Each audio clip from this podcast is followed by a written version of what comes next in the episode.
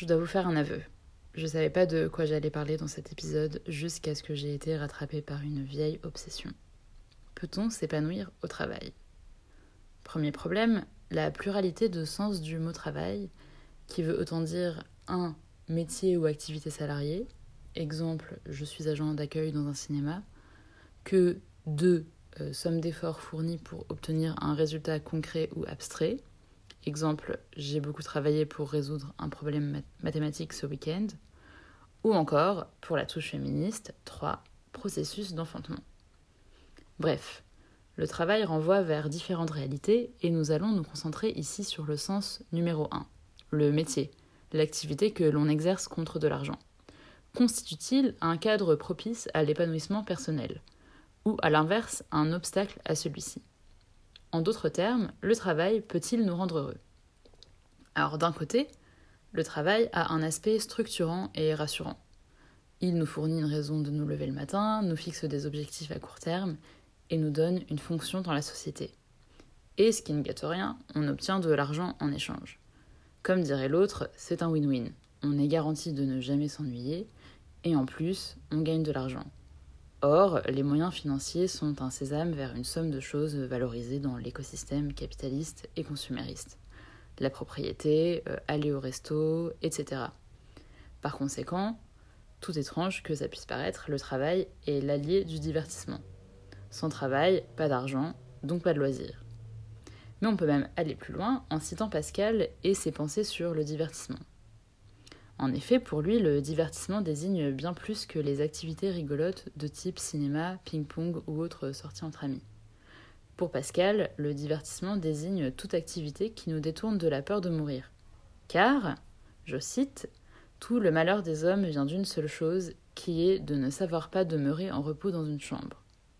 Ça veut dire que s'il ne s'agite pas, s'il ne travaille pas par exemple, l'individu est condamné à être malheureux car mis en face du, je cite, malheur naturel de notre condition faible et mortelle.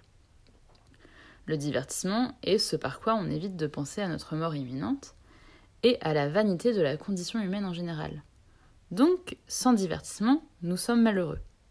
Donc, sans travail, nous sommes malheureux.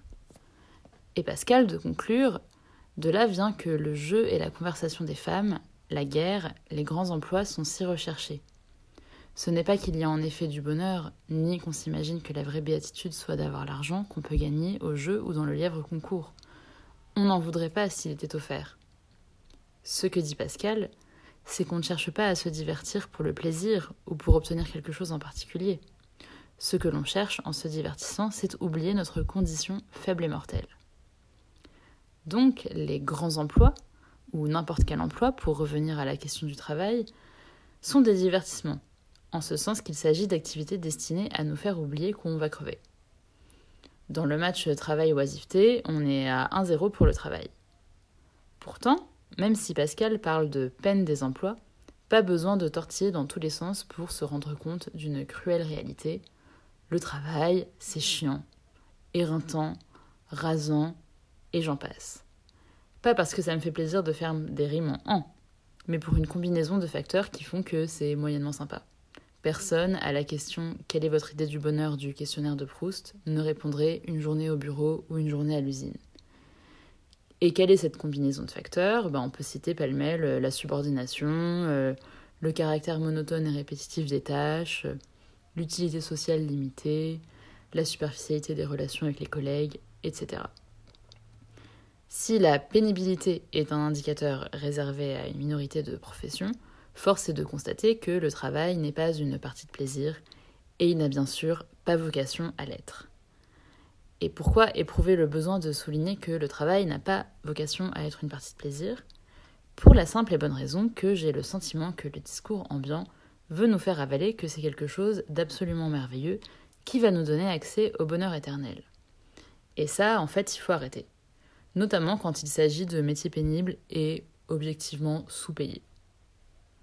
Je pense à deux récentes campagnes de communication menées par les entreprises Lidl et Shiva, respectivement une enseigne de grande distribution et une agence de recrutement de femmes et hommes de ménage.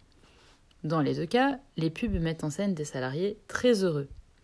Côté Lidl, on a des salariés qui posent tout sourire avec leurs proches en regardant l'horizon sur fond de prairies et de ciel bleu, avec des phrases lénifiantes du genre Antonio travaille chez Lidl, mais pour Florence, sa compagne, c'est bien plus qu'un job. On note au passage que c'est plutôt Flo qui y trouve son compte. Et chez Shiva, ils y sont allés à fond la caisse. Ils ont organisé un shooting Harcourt de leurs employés. Alors pour ceux qui ne connaissent pas, Harcourt est un photographe de prestige connu pour des portraits de célébrités. Les employés de maison prennent donc la pose en dégainant leur plus beau sourire Colgate avec, petit bonus, des slogans à base de jeux de mots tout pétés sur les tâches ménagères, comme euh, Avec Shiva, je fais briller mon métier ou Avec Shiva, je balaye les préjugés.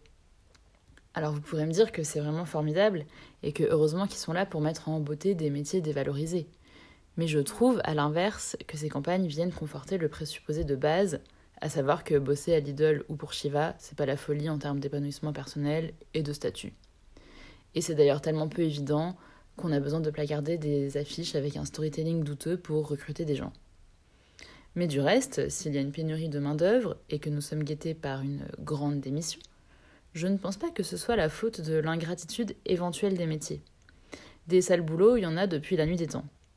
En revanche, la mythologie de l'épanouissement au travail et par le travail est un phénomène nouveau. Nous sommes conditionnés par des récits de success stories délivrés par des golden boys qui viennent de monter leur boîte à la longueur de post LinkedIn et de TED Talk. Et bien sûr, il n'est jamais question du côté rasant du travail. On déploie plutôt une rhétorique héroïque à base de surmonter des obstacles, dépasser le plafond de verre, ou de mots comme prouesse et exploit. Bref, on gomme complètement la fameuse peine des emplois.